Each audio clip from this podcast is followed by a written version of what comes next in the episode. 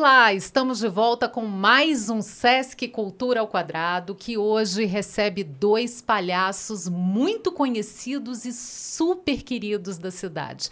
Os Irmãos Saúde, do Circo Artitude. Como é que é o nome de palhaço de vocês? Eu sou o Tchau Brau Brau. Eu sou o Raquaquá. E nós somos amigos, irmãos e palhaços e fazem todo mundo rir. É verdade. A gente teve essa sorte, né? A gente pode dizer que no mundo como esse de hoje, principalmente, nós levamos talvez o antídoto contra toda essa dor, que é o sorriso, que tanto fisiologicamente é comprovado, né, que faz bem porque ele desarma, ele destrava os nossos músculos do nosso corpo, ele também produz um monte de substâncias que transformam a nossa vida num lugar melhor. E é disso que a gente vive, né? Esse é o nosso alimento. A gente vive vendo os outros sorrir. Isso nos faz mais feliz também.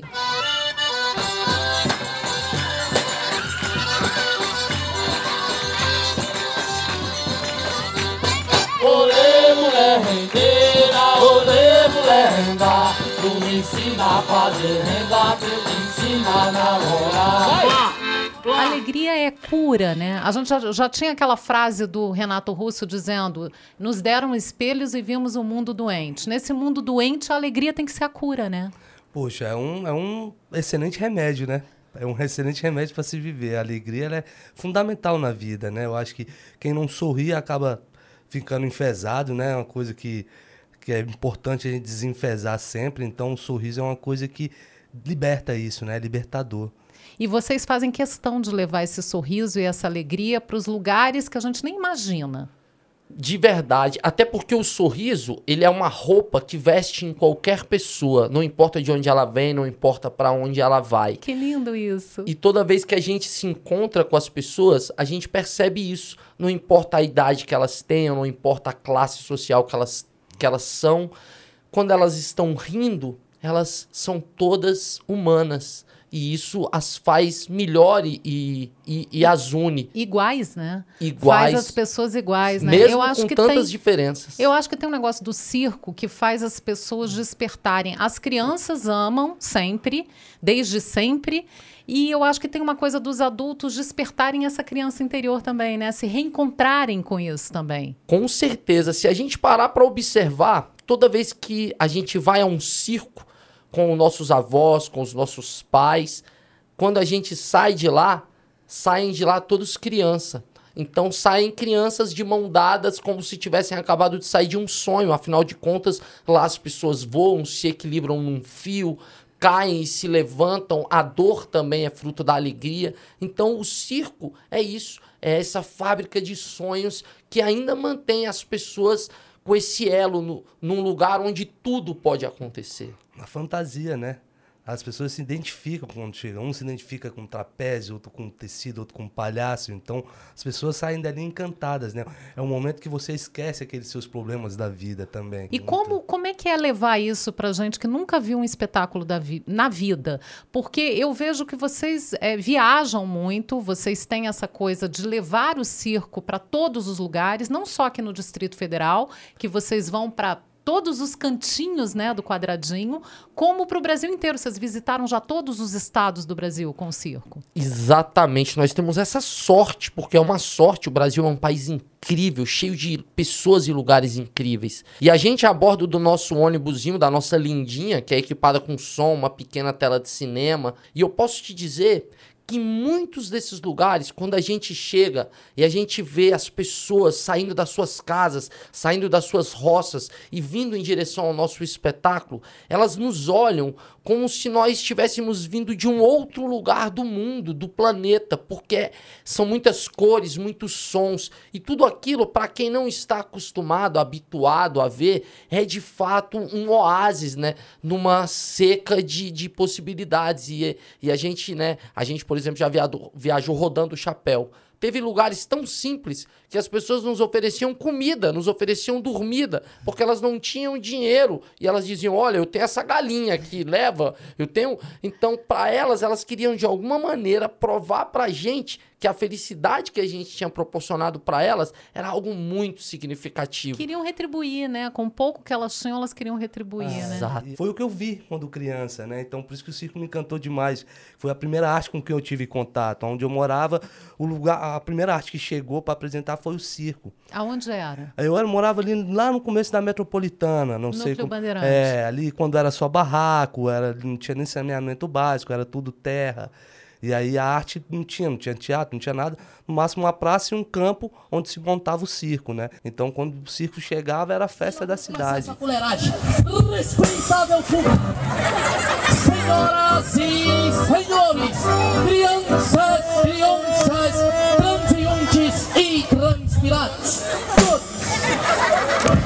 gente, por exemplo, a gente realiza oficinas de circo e vivências de circo em comunidades, em periferias. E a gente percebe que aquelas crianças, aqueles jovens, quando se deparam com uma, uma perna de pau, com malabares, mesmo que depois eles não virem artistas, porque esse não é o objetivo, eles experimentam, eles exercitam a capacidade imaginativa, a capacidade de ir com a mente em lugares onde o corpo ainda não chegou. E isso os permitirá, por exemplo, sonhar em ser médicos, professores, bombeiros, policiais, jornalistas, radialistas, porque a arte deu a eles essa possibilidade de dizer, olha, eu estava até pouco tempo atrás aqui e nunca me imaginei andando numa perna de pau. E nesse momento eu consegui. Então esse exercício, ele é fundamental. E eu acho que isso se estende a todas as outras artes, a vida. Mesmo que você não seja cantor, você cantarola no banheiro, no carro. Quem Mesmo- nunca, né? Quem Quem, nunca? Pra espantar um dia difícil ou Ah. pra comemorar um dia de alegria? Pra espantar pessoas, né? Quando não canta bem. Isso. É o caso, de é o caso. tudo. Quem Meu nunca caso fez uma esse, mandala, pessoal. né? Pra Esse uma é o meu mandala, caso. mandala sair de longe daqui, né? É isso. É esse exercício. Agora, Brasília tem alguma coisa diferente na concepção da cidade ou nas pessoas? Porque a gente é um celeiro de talentos, não só na palhaçaria, mas na comédia em geral, né? O que, que a cidade tem? O que, que é inspirador aqui? Eu acho que Brasília é a cidade feita de todos e todas as brasileiras.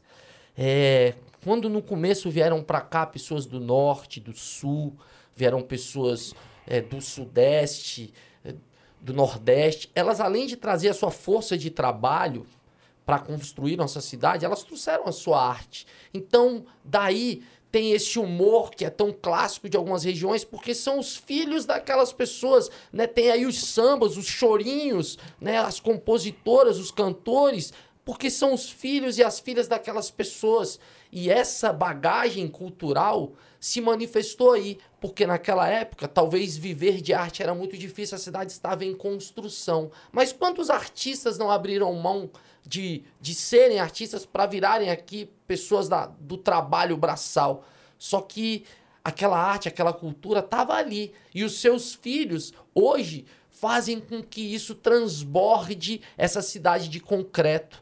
E a cidade passou a ser muito mais do que uma cidade planejada, passou a ser uma cidade espontânea, né? Você sabe que tem uma coisa muito interessante que os operários, enquanto estavam construindo Brasília, eles cantavam para o trabalho render mais, para Espantar a saudade. para espantar a saudade. Então, isso estava muito presente. A gente tem a música sempre muito presente em Brasília, desde antes de Brasília existir, né? Nesses canteiros de obras, no Catetinho, né?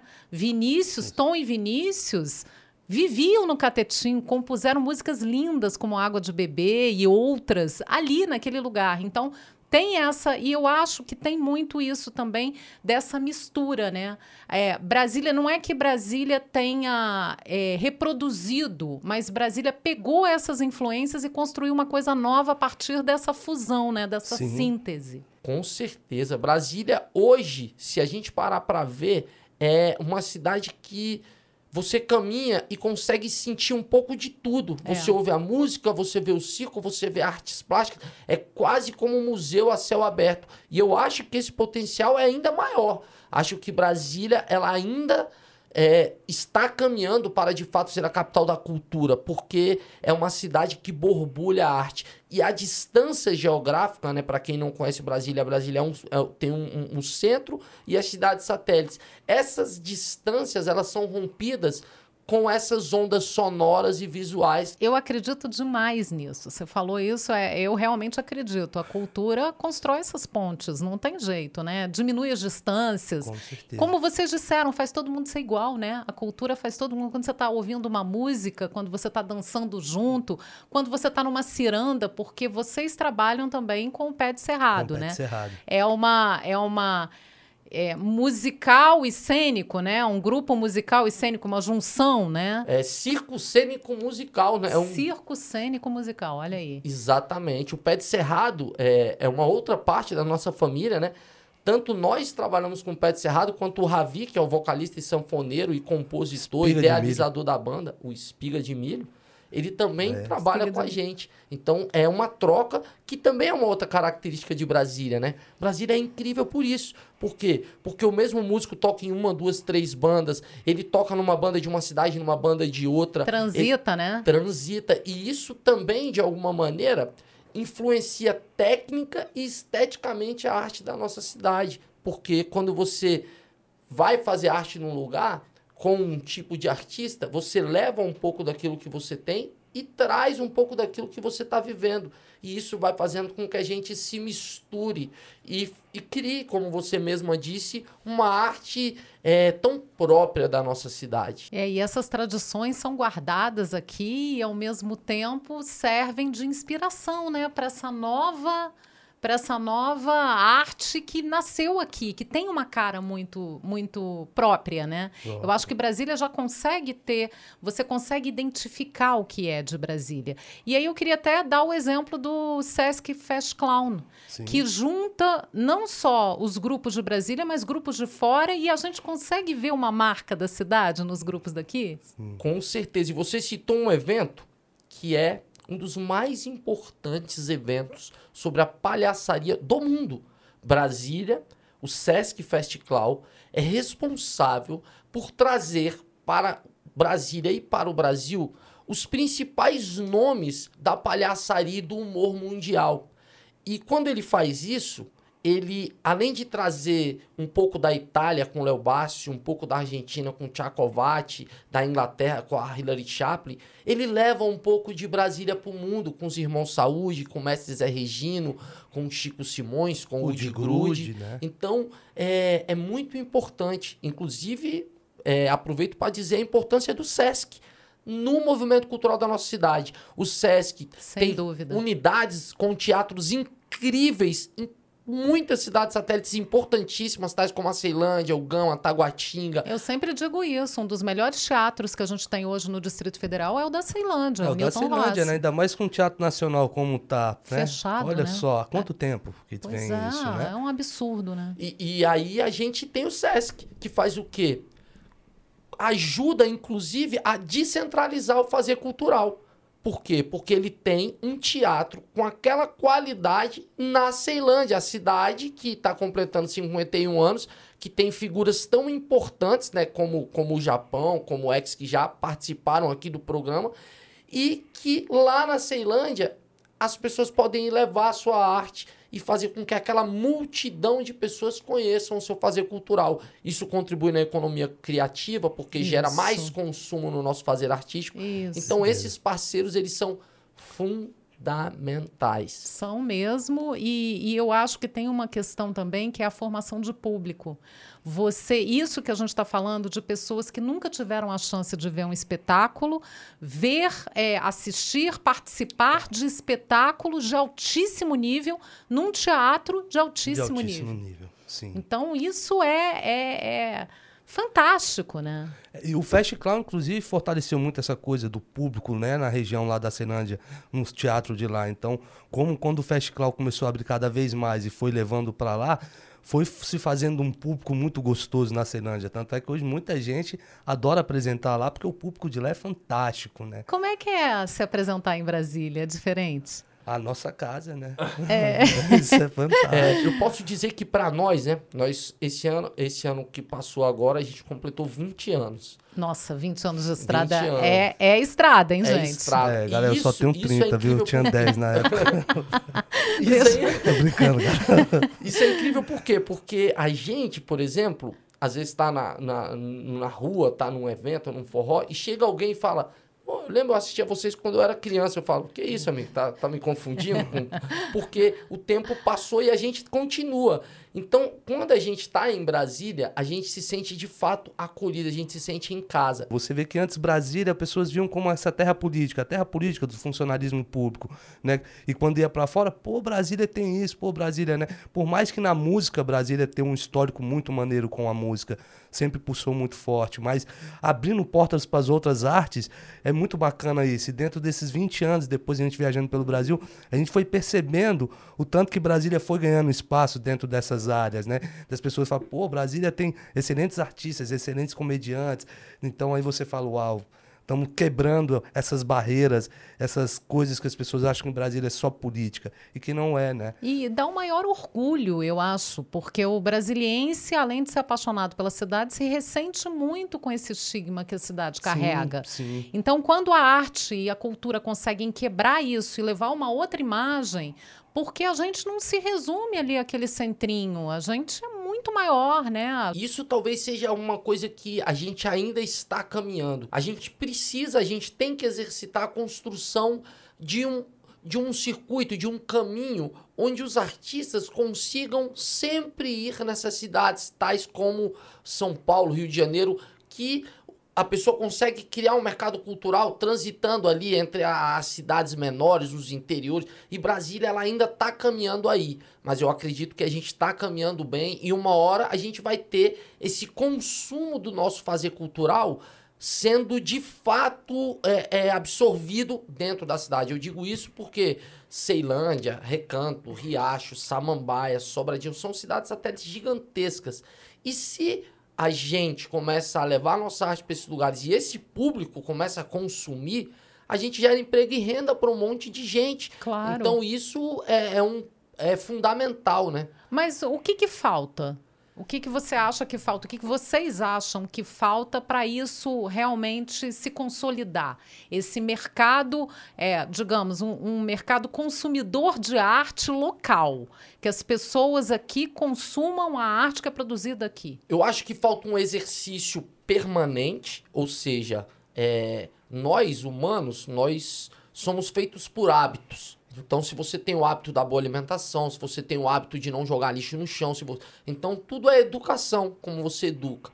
Se a gente tem um hábito permanente, ou seja, se as praças, os espaços da cidade recebem cotidianamente os artistas, aquele público aprende e exercita.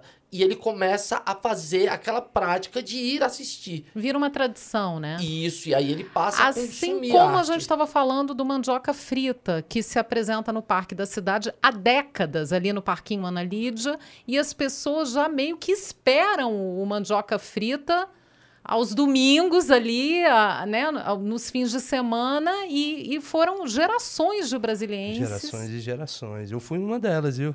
Aí, grande mestre Mandioca, Eu- forte abraço. É, eu também fui uma delas. Eu, eu quero saber quem não, né, É, aqui de quem Brasília, não. quem não viu uma apresentação do mandioca frita. E olha que incrível.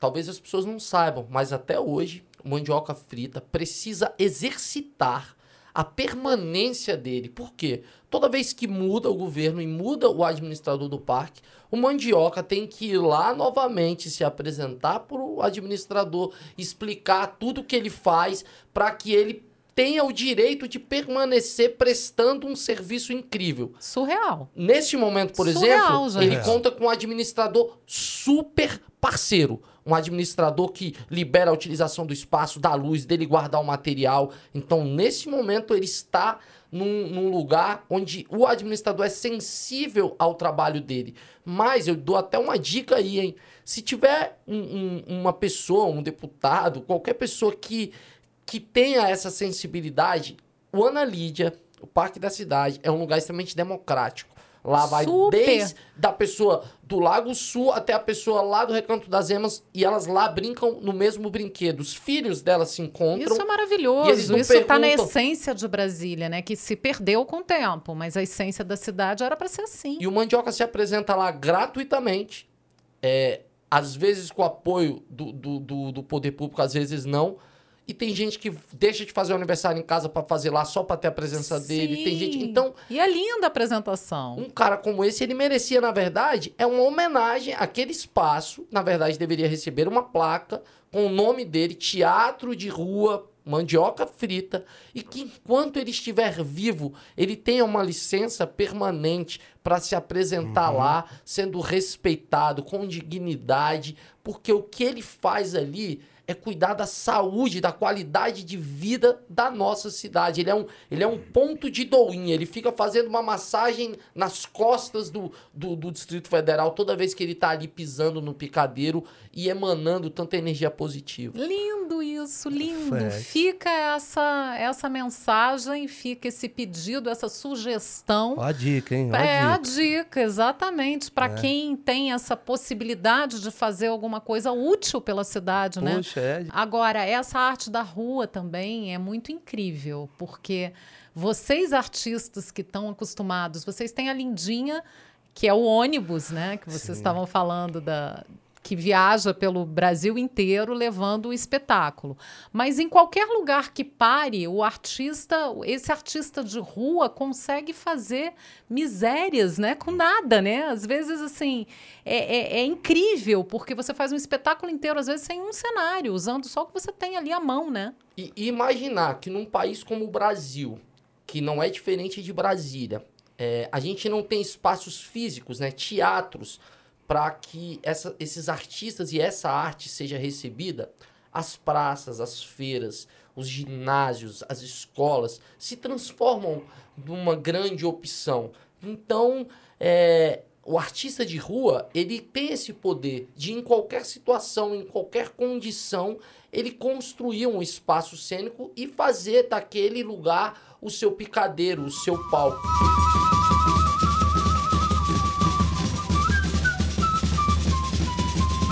Fica muito pensando se a, se a humanidade evoluiu, se não evoluiu, se aprendeu alguma coisa com esse período tão esquisito né, que a gente passou. Mas eu acho que se a gente aprendeu alguma coisa foi valorizar a arte e a cultura. Porque a gente fica imaginando como é que teria sido esse, esse período imenso de confinamento sem os filmes, sem as lives, sem os livros, sem a música. Nossa. Você já parou pra pensar, né? Às vezes as pessoas é, se perguntam, né?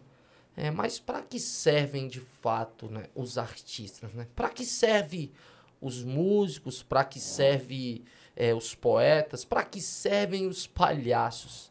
Talvez eles sirvam para te lembrar que nem tudo que você precisa cabe no seu bolso ou numa embalagem.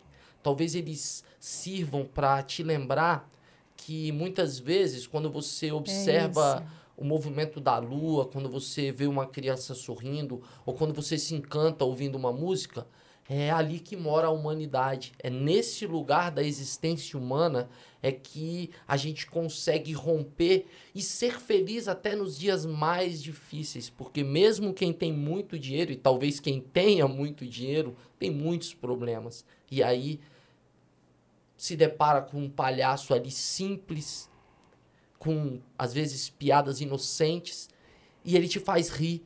E você fala: Nossa, se eu precisasse pagar, talvez nem todo o dinheiro do mundo que eu tenho no bolso agora daria para pagar o que ele me, me fez. E é isso, a gente Isso é precisa incrível, isso é, o mundo assim. é, isso é impagável, é incrível. Agora você está falando dessa coisa da, da simplicidade, que às vezes a piada vem de uma coisa muito simples. A gente falou do Zé Regino. O Zé Regino fala muito isso, né? Que o palhaço tira a inspiração para fazer a sua graça das cenas cotidianas, do dia a dia. É dali que vem a inspiração. Para vocês também é assim? Poxa, com certeza, né? Humanidade, principalmente as crianças. Eu sou muito encantado nessas coisas, porque é a inocência, né? A pureza. que é fantástica. A criança, ela tem a leveza. A coisa da briga da criança, você vê que uma criança com outra rapidinho se resolvem. O olhar dela. Então, acho fundamental o dia a dia, que as pessoas têm que perceber isso, né? Você no seu dia a dia, vendo que tem problemas que você pode superar muito mais fáceis assim do que você causar ele maior ainda. Então esse olhar da, da humanidade é fundamental no estudo. E saber rir de si mesmo também, certeza. eu acho. Eu, eu não, e, e você tá certíssima. Rir de si Principalmente. mesmo. Principalmente, Rir né? de si si mesmo, mesmo né? talvez seja o, o início da felicidade, né? Porque você, a partir desse momento, você vai lidar com todas as suas frustrações, com seus problemas, você vai conseguir perceber que as suas fragilidades talvez sejam a sua maior potência. Existem muitos tipos de palhaço, existem palhaços que fazem piadas políticas, palhaços que usam acidez, palhaços que, que usam piadas mais inocentes, mas de uma coisa eu tenho certeza. Todos e todas as palhaças, quando fazem alguma piada, e nesse momento da humanidade, eles estão exercitando cada dia mais isso, eles fazem piadas que não servem mais para diminuir, para zombar, para oprimir quem já é oprimido. O tipo de humor mudou, né? A gente está exercitando esse, un- esse- essa nova forma de fazer rir, que é fazer com que as pessoas riam, mas que esse sorriso seja libertador, que seja um sorriso a- de, de agregar as pessoas e não De- separar. até de acolhimento, né? Até uma questão, eu acho, de acolhimento. Que esse humor, quando ele é muito é, cruel, às vezes, até com as pessoas, ele deixa de, ele deixa de ter graça. E se for para sermos cruel nesse momento, que sejamos com os opressores e não com os oprimidos, né? Se for para brincarmos, que façamos como o, o bobo da corte, que, que a gente tenha coragem de zombar do rei, né? Que a gente faça do nosso riso uma armadura contra a opressão, para que, como meu irmão falou, que a gente guarde é, os segredos do riso num cofre de portas abertas. É conseguir construir é, um- armas que, que não que ao invés de ferir, curem. Cure. E esse é o caminho do riso, né? O riso é uma espada que não que não abre buracos, ela fecha buracos, né? Que lindo, gente, lindo. Eu acho que a gente deu uma receita da felicidade aqui nessa, nesse papo maravilhoso. E eu queria encerrar, eu queria fechar, deixando que vocês deixassem para quem está nos vendo, nos ouvindo, um recado para o futuro. É, o que eu posso dizer é, nos dias de hoje e talvez nos dias de amanhã, não importa os problemas e como eles, eles se apresentem pra gente, a gente precisa interromper o fluxo da violência. Que sejamos nós a interromper o fluxo da violência. Quem de nós está disposto a ser o perdedor, a ceder a um carro que passa na nossa frente nos corta de forma brusca? Quem de nós está disposto a responder com um sorriso a alguém que nos trata mal? A estender a mão para quem muitas vezes está olhando de cara feia?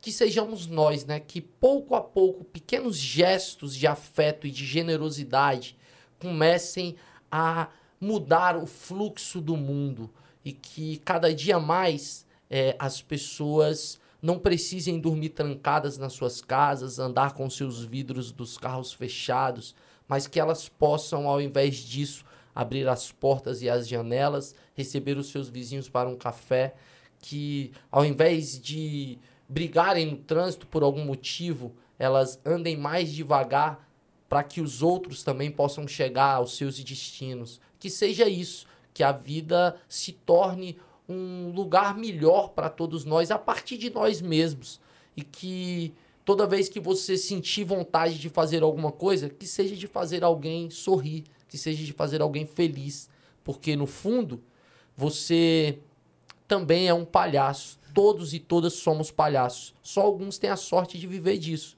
como a gente. É isso, pessoal. Adorei. É lindo. O Charles falou isso. Sonhem, abraçam mais, beijem mais, fale que amem mais as pessoas, né? Hoje as pessoas estão deixando de falar isso para as outras. Então, as diferenças, elas sempre vão existir, todos nós temos. Mas antes de qualquer diferença, abrace a pessoa, beije ela e pronto, aí depois eles conversem. Vai ser bem melhor Com isso. certeza. Isso tá acima, né? Acima. Isso tá acima, isso transcende. E são pequenos detalhes que estão na nossa mão. Para mudar tudo. Com certeza. Acorde dançando, acorde cantando, continue sonhando até que o seu sonho um dia sonhe você. Maravilhoso. Muito obrigada por essa conversa tão inspiradora. E para você que está em casa, continue aproveitando essa alegria que ficou aqui no ar depois dessa conversa tão bacana. A gente volta com Sesc Cultura ao Quadrado na semana que vem com uma nova entrevista. Eu espero vocês.